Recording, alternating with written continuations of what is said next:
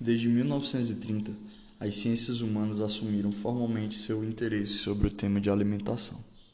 Para Santos, alimentação e nutrição se referem tanto nas práticas alimentares quanto à forma como o organismo transforma e utiliza o alimento e sua relação com a saúde. Associado a mudanças ocorridas na forma de se alimentar, nas últimas décadas surgiram situações de insegurança alimentar caracterizadas por diversos tipos de problemas, fome, obesidade, entre outras doenças. A comida industrializada trouxe bastante mudança na forma das pessoas se alimentarem, principalmente nas cidades grandes. De um lado, alimentos gordurosos com bastante açúcar e produtos industrializados. Do outro, a fome e desnutrição. Segurança alimentar foi criada a partir da Segunda Guerra Mundial, período que a Europa estava devastada e sem condições de produzir o próprio alimento, conceito formado por três aspectos: quantidade, qualidade e regularidade no acesso e de disponibilidade de alimentos. Segurança alimentar é ter constante acesso à alimentação. O acesso ao conhecimento é relevante nas cidades, onde padrões tradicionais de alimentação não são inteiramente, inteiramente saudáveis. Do lado da demanda devem ser estudados e monitorados a renda, a capacidade de autoconsumo, as preferências alimentares, os conhecimentos sobre alimentação, nutrição e saúde e os padrões de consumo alimentar da população. É fundamental a avaliação de cada um desses critérios.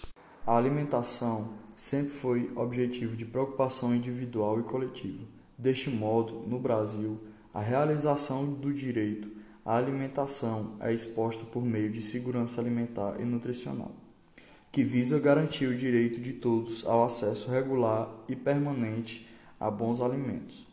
A SAM está ligada a uma política pública e tem como objetivo fazer cumprir o dever público de respeitar, proteger, promover, é, informar, monitorar, fiscalizar e avaliar a realização do direito humano à alimentação adequada.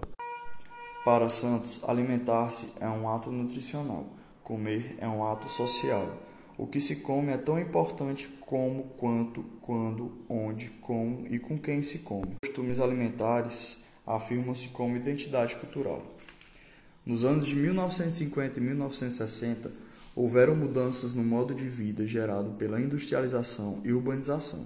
Assim, as populações rurais migraram para as cidades. Os custos aumentaram na fabricação de alimentos para toda a população. A industrialização também proporcionou a Revolução Verde. As mulheres começaram a ter presença mais constante no mercado.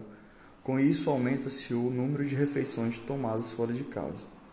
Com a crise econômica, a capacidade de acesso aos alimentos ficou limitada e o número de famintos no mundo cresceu. Atualmente, a sociedade brasileira, junto com o resto do mundo, vive um período chamado de transição alimentar.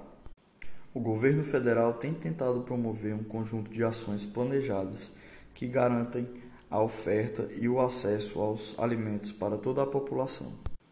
A política de SAM avança em relação às ações e programas que vem fazendo, e através de diretrizes voltadas para uma alimentação de qualidade, ocorrerão a humanização e a redução das desigualdades. É através do fortalecimento da agricultura familiar que se reforçam estratégias na busca pela segurança alimentar e nutricional no Brasil e no mundo.